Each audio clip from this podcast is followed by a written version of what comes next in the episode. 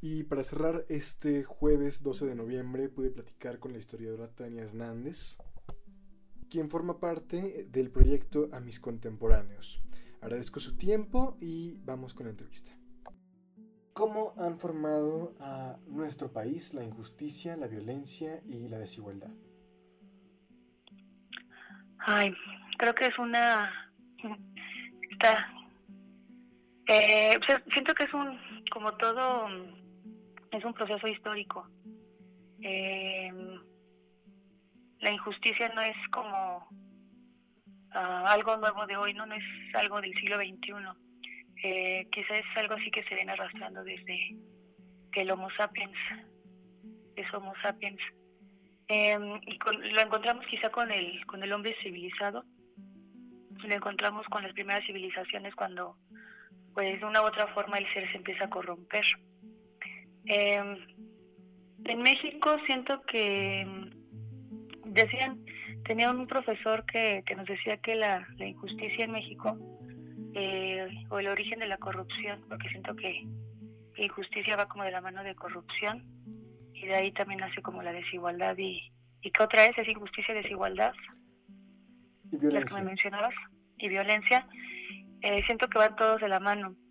Eh, en la colonia, o la mal llamada colonia que, que es el virreinato, nace me parece que esta figura cuando con las reales cédulas eh, se mandaba, no sé, quizá algún mandato, ¿no? De, de la corona española y en México se, pues la Nueva España se, se hacía caso omiso, ¿no? De, de lo que decían las, las reales cédulas. Entonces como que desde ahí empieza, vuelve a lo mismo. La, la injusticia inicia cuando los individuos se, se corrompen de una u otra forma y genera genera este este malestar quizá no de, desigualdad que también siento que la de, hablar de desigualdad es como como un poco ambiguo. Eh, tendríamos no sé como que enfocarnos eh, por ejemplo no sé la desigualdad de los pueblos originarios la desigualdad entre en estos tiempos no todavía creo que se ven las desigualdades raciales eh, algo así como el tono de piel no o el rostro que tengas también creo que, eso es a veces creo que genera desigualdad o el estrato social de el estrato social o la geografía el punto geográfico de donde seas también creo que a veces marca muchísimo eso. Y finalmente creo que esto eh, denota la la mm, pues no sé toda la la violencia la violencia que también vuelvo a lo mismo, va, va de la mano. Eh, no sé si, si queda claro o quieres que un poquito más en algo. Queda claro. Mm, Tania, si tuvieras que resumir la historia de México en una palabra, ¿cuál sería y por qué? ¿En una palabra? Sí. Ay. Mm, inconsciencia. El porqué de la inconsciencia es porque tristemente hasta estos días los planes de estudio están hechos para eh, hablando no de en la parte de la historia están hechos para memorizar y para para memorizar fechas para memorizar nombres y no se nos explica o no se le explica al estudiante eh, no sé, llámese de la educación básica, primaria, secundaria, no se nos explica el proceso histórico, no se nos nos enseñan que la que la historia es aburrida, eh, también por eso mismo para para generar este pues de una u otra forma la pérdida de identidad. Em, hay una, o hubo así algunas reformas eh, en los gobiernos eh, neoliberales de los años 90, en el salinismo y luego otra reforma en la época ya de cambio con Vicente Fox, eh, para precisamente hablar de la historia a partir nada más como del héroe, el héroe o el héroe o el villano. Entonces yo siento que esto em, marca marca eh, hasta nuestros días una, una inconsciencia, vuelvo a la, misma palabra, eh, y una falta de identidad porque muchos de los mexicanos, eh, esto lo decía el historiador Álvaro Matute en, en, una conferencia que me tocó escuchar en 2012, muchos de los mexicanos nos quedamos, bueno, y si tuvimos la suerte ¿no? de cruzar mínimo la primaria, nos quedamos con ese conocimiento histórico. Em, los actos cívicos, si bien están, eh, no sé, quizá cada lunes, ¿no? Sacan a los, a los, bueno, cuando había clases, cada lunes se repiten los honores a la bandera y este, estos actos cívicos, pero volvemos a lo mismo, son una, es una, se supone que esto es como para crear identidad, pero por otro lado yo los critico porque siento que son como una repetición y cansan, te digo que cansan a los, a los niños y a los jóvenes este tipo de actos. Eh, deberían quizá de cambiarse las estrategias para para no generar quizá esto mismo que estoy diciendo, ¿no? Que es la para cambiar quizá el, lo inconsciente a, la conciencia. Em, tristemente este estos tipos de de no sé como de actos hacen que vuelva a lo mismo que el individuo em, pues desconozca desconozca su historia Decía ahorita que el mexicano promedio conoce lo que aprendió, no sé, de la Revolución Mexicana y la independencia. Y me atrevo a decir que si se les pregunta, muchas personas o muchos mexicanos confunden estos dos hechos. Eh, pregúntanos a cualquiera así que no se dedique como al área de las humanidades cuándo fue la independencia o en qué año, si en 1910 fue la Revolución Mexicana y no tienen así como esta conciencia. Eh, confunden también a los personajes no históricos eh, no saben de José Emiliano Zapata, que es una figura muy fuerte, o una figura que yo digo que todo mexicano debería mínimo conocer. Eh, se sabe quizá quién es Emiliano Zapata, pero no se sabe el hecho o, qué fue lo que hizo el hombre. Y vuelvo a lo mismo, esto vuelve a generar así como también apatía, eh, pues desconocimiento, y se ve, vuelvo a lo mismo como a la historia como algo que no es algo que algo que no sirve algo que aburrido algo que mm, pues no sé creo que nada, sería eso como o quizás cambiaría la palabra de inconsciencia por aburrido creo que así se considera como como la historia de México vale ya lo mencionaste en este en la respuesta anterior sobre las figuras. Eh, cuéntame de los personajes que están presentes en nuestra historia, que con sus emociones, acciones, eh, con sus aciertos y desaciertos representan a México desde tu punto de vista, que representan al mexicano.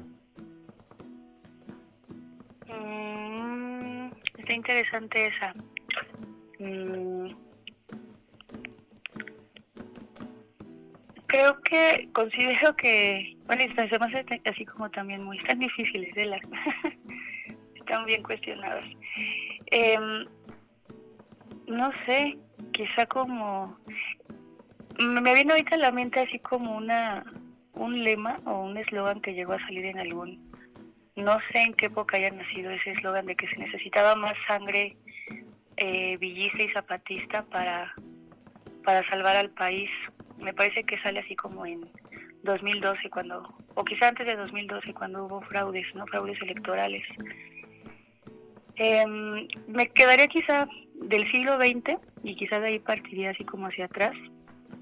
Iniciaría tristemente creo que la historia de México eh, también los libros y, y lo que se ha escrito está pues también plagada por que por hecha, ¿no? La historia está hecha por principalmente por personajes masculinos, eh, principalmente por hombres. Entonces, mm, partiendo de ahí, vuelvo como a la imagen de, de Emiliano Zapata, eh, que quizá es como el hombre libertador, pero también es como una figura que nadie quiere darla, o al menos digo que las nuevas generaciones, después de todo lo que hemos visto, eh, no estás como dispuesto a dar tu vida por, por el pueblo. Entonces yo digo que eso es lo que, vuelvo al eslogan que decía hace rato, o sea que se necesitaba, se necesita más sangre zapatista y villista para, para cambiar la realidad de México, ¿no? Eh, me imagino que de ahí nace así como esta, esta rabia o esta necesidad de, de volver a esos, a esos individuos. Em, si nos vamos así también como un contemporáneo o, a la par de, de Emiliano Zapata, la figura de Ricardo Flores Magón. Eh, me gusta retomar siempre a los hermanos Flores Magón, pero principalmente me quedo con Ricardo, porque también fue un hombre que, que perdió su libertad por, por sus ideales y es un anarquista, yo digo que su anarquismo es único ¿no? a nivel mundial. Eh, recordar que, que hizo, me parece que también es el único que ha creado así como una ciudad, eh, que nombró un pueblo anarquista en aquellos tiempos era Tijuana, lo que actualmente es el territorio de Tijuana. Tuvo así, ¿no? Como la, la valentía dice como con 20 hombres a poblar esa zona y decir que iba a ser el único lugar anarquista del mundo. Obviamente pues todo quedó en utopía, pero vuelvo a lo mismo, o sea, como de los cuarenta y tantos años que vivió el hombre, creo treinta se la pasó en la cárcel. Entonces, mmm, creo que también eso cuando vas como, o al menos yo haciendo personal, cuando vas como comprendiendo también que los héroes, eh, los que no los mataban, los, los encancelaban, pues como que también eso mm, como que te va alejando a veces, ¿no? comprendo porque muchos a veces optan por hacerse de, de que no pasa nada. Eh, si buscamos en figuras femeninas, eh, ay, no sé, no se me viene ahorita nadie a la mente. Sor Juana, quizá hoy, hoy que se celebra su, su natalicio, Sor Juana Inés de la Cruz. Eh, creo que es un personaje histórico o una mujer dentro de, la historia que se le relaciona con, con, la literatura, ¿no? Siempre, la, la musa, la décima musa. Pero creo que nos han enseñado muy poco o no nos han enseñado, eh, creo que es una figura que, que es olvidada y nada más se ve a veces así como un repaso muy breve, pero si analizamos eh, la figura de esta, de esta mujer, eh, yo la mm, me encanta, ¿no? Como su historia de vida, una mujer que que, renunció a, la vida a la vida pues mundana por realizar su sueño que, también si nos vamos a la época en la que ella se desarrolló estaba prohibido leer o sea ser mujer era pues nada más éramos como un objeto en aquellos tiempos no un objeto de, reproducción o un objeto para rezarle a Dios entonces creo que ella fue como muy sabia en esa elección para poder realizarse y para poder, ajá, pues para poder realizarse. Decían los jóvenes que ahora ya son abuelos del 68 que el hombre es plenamente libre cuando cuando cumple sus sueños o cuando hace lo que le gusta. Entonces, viéndolo desde esa perspectiva, creo que Juana Dasbaje es un ejemplo que debería ser quizá más promovido. Eh, desde la perspectiva de, de una forjadora de identidad, ¿no? Porque pues hay que recordar, vuelvo a o sea, vuelvo como ese hincapié, hizo todo lo que estaba prohibido en una época que pues no permitía, no se permitía nada a la mujer. Entonces creo que ella lo logró, logró el, logró el conocimiento y logró hacer un aporte a la humanidad tan hermoso que, que siento que hace falta, ¿no? Ser como, como revalorada. Y no desde que es la décima musa, sino desde otros puntos de vista, desde otros, siento que desde otros, desde otros, no sé, como otras, otras perspectivas de análisis. Y otro, quizá, me, ya que ando así como por, por esas épocas, eh, viajo quizás 100, 100 años atrás. Eh, Cuauhtémoc, el, el joven Cuauhtémoc, el abuelo joven como se le llamaba, mm, se dice ¿no? que a la llegada de, los españoles y con la conquista, eh, cuando cae su tío Cuitláhuac y le toca defender toda esta zona de Tlatelolco y ponerse al, al frente de, la Gran Tenochtitlan, pues era un joven, se calcula que tenía 23 años, de 21 a 23 años. Em, tristemente, como toda la historia oficial, em, pues creo que siempre nos han dicho que lo que se enseña siempre es que se le quemaron los pies y eh, con él se da la, la batalla de eh, la caída de Tenochtitlan, etcétera, etcétera.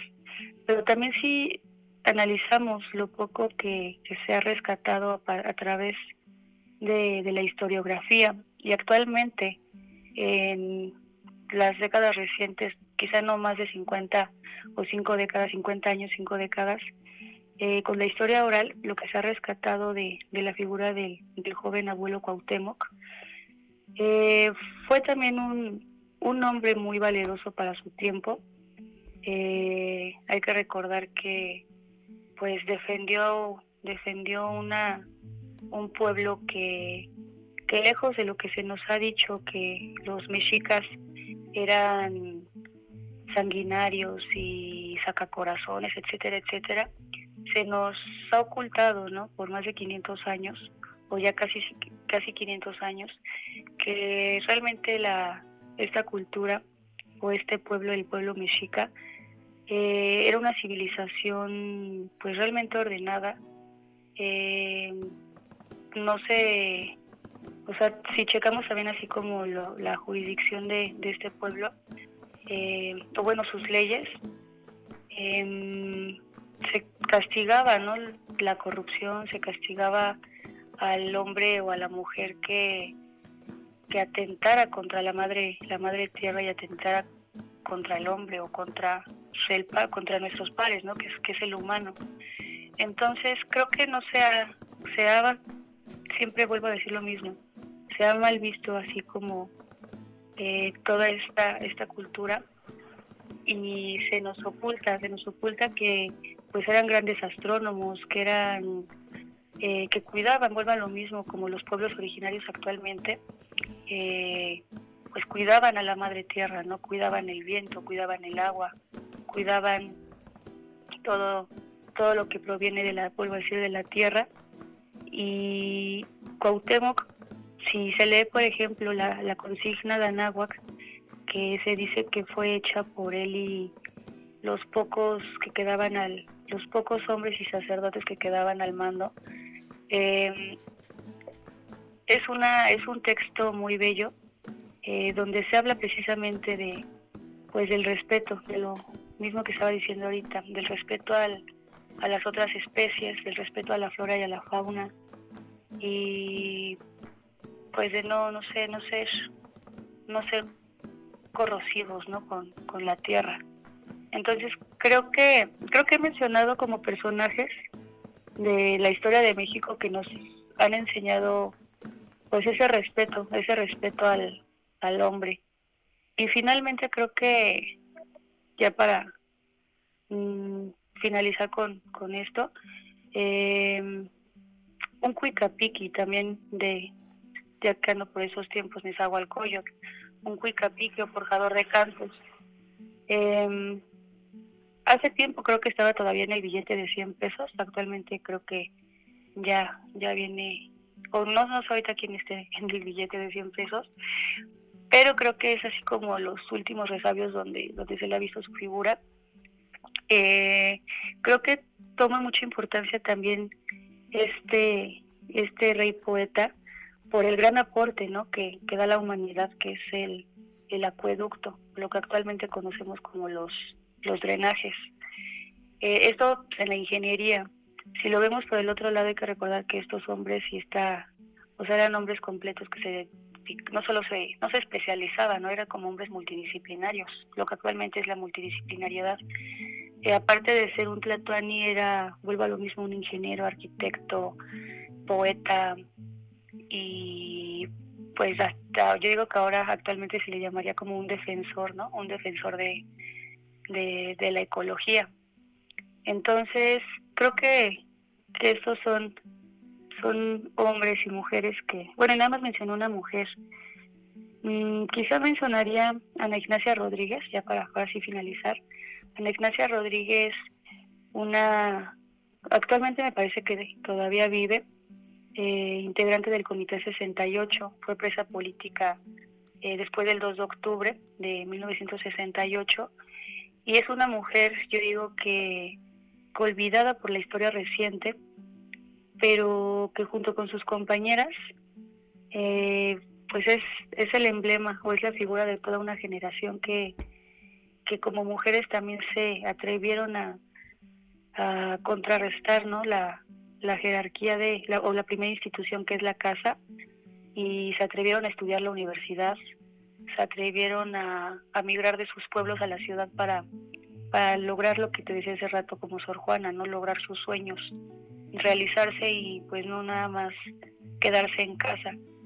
Eh, que también está quizá bien esa elección, ¿no? O sea, cada quien decide, pero creo que cuando cuando el individuo, la, o sea, seas hombre, seas mujer, cuando decides por ti mismo y te dejan ser, vuelve a lo mismo. Ahí es cuando se encuentra como, como la libertad.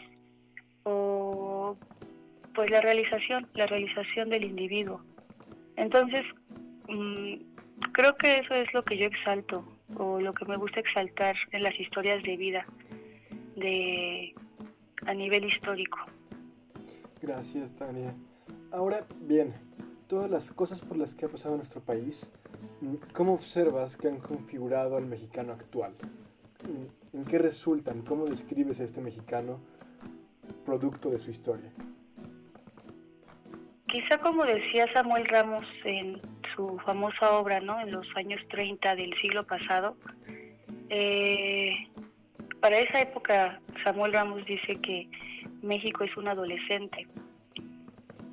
Creo que no, o sea, casi más de 80 años, no visto mucho de, de su de la categoría la que tenía el mexicano. Eh, México sigue siendo un país muy joven, México sigue, es un país en transición y creo que se puede observar, ¿no? O sea, desde, o sea, logramos salir en 2018 de, de un partido o quizás de varios, o sea, de dos partidos que, que de una u otra forma han controlado pues la vida política, social y en todos los ámbitos económico, cultural y han manipulado, ¿no? La, a las familias mexicanas, o sea, a nuestros abuelos, a nuestros padres. Y creo que ha sido una transición que yo vuelvo a decir, actualmente seguimos, pues quizá ya como el, quizá ya no un adolescente, pero sí un joven de 21 años, ¿no? Que no sabe a veces hacia dónde va. Así siento que en México todavía, eh, donde sabemos cuáles son las causas que o sabemos cuáles son las deficiencias que tenemos como nación, pero pues a veces, ¿no? Como que nos hacemos de, ay, pues no pasa nada. Y creo que ahí es donde inicia como la, la problemática. Pero haciendo así como un balance eh, y de todo lo que, he mencionado hasta ahora, creo que es lógico saber que, que estamos en formación, México sigue en formación, porque pues si analizamos no llevamos más de 200 años de independencia, una independencia que pues realmente México es independiente o la mal llamada América Latina realmente es independiente. Em, hay que recordar, ¿no? Que, que tristemente, o sea, dependemos desde la deuda externa hasta, o sea, que estamos, este, me parece que en ese sexenio es donde donde más se ha pagado después del sexenio de Lázaro Cárdenas. Eh, o sea, imagínate, tuvieron que pasar como 80 años para que se volviera a estabilizar ¿no? la deuda externa. Entonces, creo que en, para no así como no desviarme, considero que México sigue en, en formación. Em, a veces cuando llego a escuchar al actual presidente, eh, se me hace así como clases de, de, no sé, de la época de Benito Juárez, escuchar que todavía se habla, ¿no? De conservadores. Pero si lo observamos, o sea, pues realmente sí. El movimiento que actualmente todavía sigue ocupando ahí el Zócalo con casas de campaña, pues es un movimiento que sin precedentes, yo digo que en el país, ¿no? O sea, de gente de gente adinerada, de gente de la, la clase, si nos vamos hacia las clases de los llamados fifis o de los llamados, eh, pues sabemos que son personas que no, que no, yo, yo les llamo personas que nunca han padecido sopa, un plato de sopa, o personas que nunca han sabido qué es dormir en la calle o quedarte un día sin, o una semana sin trabajo, ¿no? O sea, porque por fortuna son personas que, que vienen de buena cuna. Entonces, eso creo que refleja un grado de egoísmo también en el mexicano, o lo que decía yo al inicio, o sea, el que existe la desigualdad entre si eres de la Ciudad de México o eres del norte, ¿no? O que si eres del sur, este, también eres de un estrato más eh, socioeconómico más bajo o porque si eres moreno tienes menos oportunidades al que es blanco o es rubio. Entonces, eso habla, vuelvo a lo mismo, de un México, de un México inmaduro, de un México que, que tiene miedo, o sea, sabe hacia dónde va, pero, pero en algún momento como que nos gana la apatía como sociedad. En algún momento pues quizás quizás es como todo, ¿no? Nos nos dejamos eh, pues manipular, manipular como siempre por por la mano de fuera que mueve la cuna, ¿no? Decían, se decía en el porfiriato. Em, por otro lado, eh, creo que yo siento que el cambio, y, siempre lo he, bueno, no, sí, en, los años que llevo así como analizando la historia de, de mi país, y la historia a nivel Latinoamérica, em, yo siento que, que la raíz o el cambio está en, el secreto está en voltear a ver a los pueblos originarios, en regresar a las viejas costumbres, en regresar a saber cómo, cómo se, pues algo que es bien básico y que hasta te lo pregunto quizá a ti a los que, a los que nos escuchen, ya no sabemos trabajar la tierra, no sé si con trabajos quizás sabemos, o sea, todo ya lo tenemos tan, vivimos ya en un, en un México también ya tan, tan cómodo y eso pues también es gracias al sacrificio de muchas generaciones, ¿no? Entonces, yo digo que el secreto está en, en las generaciones de los niños y los jóvenes eh, que quizás nacieron a inicios de los, años 2000, a inicios de este, de este siglo, que son a los que, pues de una u otra forma, quizá las, la crisis y las crisis les han pegado un poquito menos. Eh, creo que considero que ahí está como, como ese cambio de conciencia, eh, pero todo depende de lo que haga la nuestra generación, porque pues de una u otra forma nuestros padres creo que ya ya cimentaron y ya dejaron claro no cuál qué México querían. Entonces creo que ahora viene pues viene el trabajo de, de esta generación y pues creo que nos tenemos que, que apoyar no de, de, las que pues que vienen atrás. Mm, vuelvo a lo mismo venimos de, de décadas de violencia y de una violencia así muy muy exacerbada que tanto en televisión como en la música, así culturalmente, se dice que, que el artista es el reflejo del pueblo, ¿no? Y a veces, no sé, el otro día sí, pues, veía como una serie de, de una, una serie de la, de la historia de vida de una mujer que murió en un avionazo, que decía cómo la gente puede seguir viendo melodramas así tan trágicos, ¿no? de una vida así cotidiana, pero llena de violencia intrafamiliar, eh, violencia de género. Yo dije, ay, ¿cómo, se puede así remarcar tanto?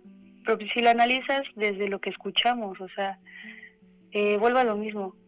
también la, o sea, en México hay muchísima cultura, hay artistas, yo conozco así, ¿no? Artistas locales, nacionales y con muchísimo talento, pero lo triste es que también el consumo, ¿no? O sea, ¿qué consumimos culturalmente? ¿Qué consumimos? Eh, creo que eso es también como el como un grado, un grado de que nos gana mucho a veces, ¿no? La apatía. O sea, a veces creo que los museos, cuando antes de, de esta temporada del COVID, eh, pues siempre si visitas un museo o una biblioteca siempre van a estar con pocas personas, ¿no? Pero si vas, no sé, a las plazas, a las plazas eh, comerciales y todo esto van a estar siempre atascadas. Entonces también aquí lo interesante viene qué contenidos busca la gente y qué tipo de esparcimiento busca. Pero volvemos a lo mismo, es también porque estamos o se nos mal acostumbró a contenidos con contenidos para ser gente idiota para rápido, para no entrar así como en, en más en más pormenores. Entonces, vuelvo a lo mismo. Creo que México está, estamos en una transición muy interesante a nivel histórico, así lo, lo digo en, toda la, extensión de la palabra. Estamos en un momento muy interesante, pero pues creo que no podemos, no podemos quedarnos, eh, pues, no sé, como dormirnos en nuestros laureles, ¿no? Porque pues, depende mucho, depende mucho lo que se haga hoy para para que las generaciones no repitan lo que, lo que a nosotros ya nos tocó padecer y que nuestros padres, por inconsciencia y por desconocimiento, quizá también político, eh, pues también padecieron. Entonces, y a esto me refiero a desapariciones forzadas, presos políticos y un montón de, de, problemáticas que se siguen arrastrando del otro lado de la, de la historia, ¿no? De la historia que nadie quiere contar y que a veces nadie, pues que que pocos, pocos atreven a, analizar. Entonces, creo que vuelvo a lo mismo, la, la unidad, la, estar unidos, estar informados y la información es así una herramienta muy, muy, muy poderosa. A veces con un solo clic en la mano tenemos así, en el celular, ¿no? Tenemos así un mundo de información. Lo interesante es, vuelvo a lo mismo, saber que es, o sea, esa información encaminarla por, por buen, por bueno, una, una vereda buena, ¿no? Porque pues creo que también en esos caminos a veces nos perdemos en el camino de la información y pues ya nace así como a veces muchas paranoias. sí, estoy de acuerdo, estamos ya bastante rodeados de información y es difícil como discernir entre lo que vale la pena y no en ocasiones. Mm, Tania, mi última pregunta para ti es, ¿para ti qué significa ser mexicana? Ay, pues me siento, no sé, hasta como que siento nostalgia de, pensarlo. Me da mucho, mm, como dice quizá la canción, ¿no? Creo que, no, no sé, no, no me imagino ser de otra nacionalidad porque como hasta lo decían hace 500 años en la conquista, o sea, México es el cuerno de la abundancia. Hacia donde te vayas hay riqueza tanto cultural como gastronómica. Eh, estoy, estoy, este, mm, pues no sé, me, me embarga quizás siempre la, la emoción de decir que soy mexicana porque sé que yo que tuve la fortuna, ¿no? De, de realizar, de haberme realizado o de haber estudiado historia, porque también en algún momento como, como cualquier niña de primaria tuve y secundario tuve muchos, muchas lagunas y siempre me hice muchas preguntas en torno a muchos personajes históricos. Entonces, creo que por eso decidí, decidí esa, ese camino, el camino del historiador, porque desde los ocho años yo noté que, que México o que en México se ocultaban muchas cosas. Entonces creo que es una fortuna, ¿no? haber nacido así. Cuando vas, no sé, como analizando la, la historia de los pueblos antiguos o ah, la vida así de, de, los personajes que quizá en algún momento ya mencioné, eh, comprendes por qué muchos han, han luchado y inalcanzablemente y hasta por su vida por esta tierra, porque es un lugar que, que te da para ti y para los tuyos, porque es un lugar donde creo que por naturaleza, ¿no? Somos también como muy, un, o sea, a veces somos muy unidos y cuando somos esa unión creo que hacemos cosas maravillosas. Entonces ser mexicana pues es una forma de vida, ¿no? Y tú, y creo que cualquiera que, que me escuche lo sabe. O sea, porque hacia donde voltees estamos llenos de riqueza. Eh, de esa riqueza que, que no se paga, ¿no? O sea, o que no se que no se compara así con el dinero. O sea, es riqueza, si te vas, no sé, como al, a las montañas, así el eje volcánico transversal es una cosa maravillosa. Eh, las noches, no sé, cuando hay poca, poca luminiscencia, eh, digo que son los mejores cielos si te vas, no sé, como aquí en Toluca, que es de las ciudades más altas, eh, tenemos unas noches así hermosas. Si te vas para el sur todo es verde, si te vas para el norte el clima es también fantástico. O sea, ser mexicana yo siento que es lo mejor que, que me pudo haber pasado y me doy cuenta porque muchos extranjeros vienen, hacen sus maestrías, sus doctorados y sé por qué se quedan tanto tiempo aquí, ¿no? porque y hasta muchos creo que adoptan la nacionalidad mexicana por lo mismo, porque somos eso, somos un pueblo, un pueblo que abraza, somos gente en cualquier latitud del país que, que creo siempre está dispuesta a, a apoyar al otro.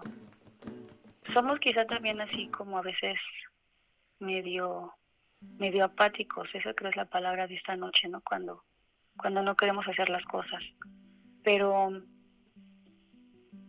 creo que pues si volviera a nacerme, si existe eso me volvería, me gustaría volver a nacer aquí, porque somos, somos un, un territorio que donde camines creo que levantas así, donde camines es pasó algo, sucedió algo y yo digo que por eso cayó aquí el asteroide, ¿no? Para cambiar así todo, todo esto que es geológicamente, vuelvo a decir, pues maravilloso.